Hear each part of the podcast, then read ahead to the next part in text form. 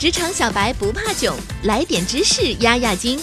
这里是有识知识，本节目由三十六克高低传媒联合出品。本文来自三十六克编译组编辑郝鹏程。并非所有的 CEO 都是智慧的人，正如媒体经常报道的那样，有些 CEO 其实是不称职的，因此经常会受到外界质疑。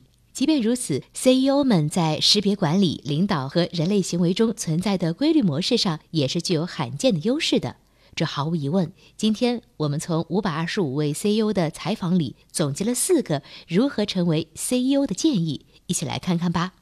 第一，CEO 们都有一种相同的思维习惯，我们将这种思维习惯称为应用型好奇心。他们倾向于质疑所有东西。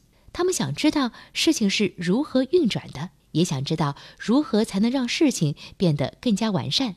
他们对人以及人背后的故事都非常好奇。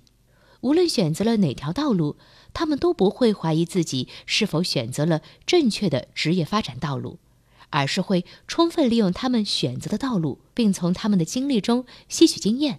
乔治·马菲说：“我对很多不同的东西都会感兴趣，并试着将这些兴趣以一种积极的方式融合到工作中去，把不同的点串联起来，考虑如何将这些碎片完美的组合在一起。”马菲大学时学的专业是宗教学，他现在是一家媒体企业的 CEO。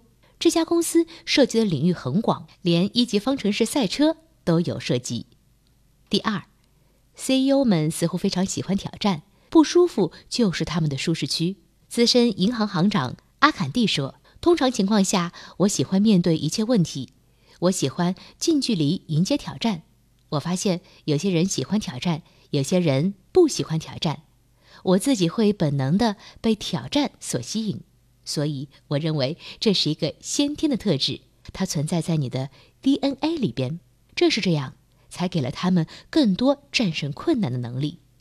第三，CEO 们能够在通往自己职业生涯巅峰的过程中的每一站都做好自己的工作，专注于做好当前的工作，从而获得晋升。这听起来好像是显而易见的事情，但是很多人似乎更关心他们想要得到的工作，而不是他们正在从事的工作。但是这并不意味着你要遏制自己的雄心。无论如何。你都要有自己的职业目标，和你的老板分享你的职业目标，向他们学习所有有关宏观商业运作的一切知识。此外，你还需要了解各种办公室政治，并且要特别注意那些试图将所有功劳都归功于自己的虚有其表的人。此外，你还要专注于不断刷新你自己的成功记录，这样其他人自然会器重你、看好你。你不应该只想着升职晋升。而是要随时准备好迎接着能够让你升职晋升的所有机会。第四，在员工面前有信誉。如果选出高效领导力最重要的一个特质，那么这个特质就是信誉。根据我们的观察和经验，我们对老板都会有一种直觉：我们是否相信他们会做正确的事？他们对我们会坦诚相待，而不会隐瞒真相吗？他们是否会承认自己犯的错误？他们能做到谁值得表扬就表扬谁吗？他们会真正关心员工吗？还是只是将员工视为自己的资产？他们向下管理与向上管理能做到一致吗？福特汽车公司的 CEO 詹姆斯·哈克特说：“如果你想领导别人，你必须想办法获得他们的信任。如果你没有信誉，你是无法得到他们的信任的。所以，想要成为 CEO，这四点可能会给你帮助。第一。” CEO 们都有一种相同的思维习惯。第二，CEO 们似乎喜欢挑战，不舒服就是他们的舒服区。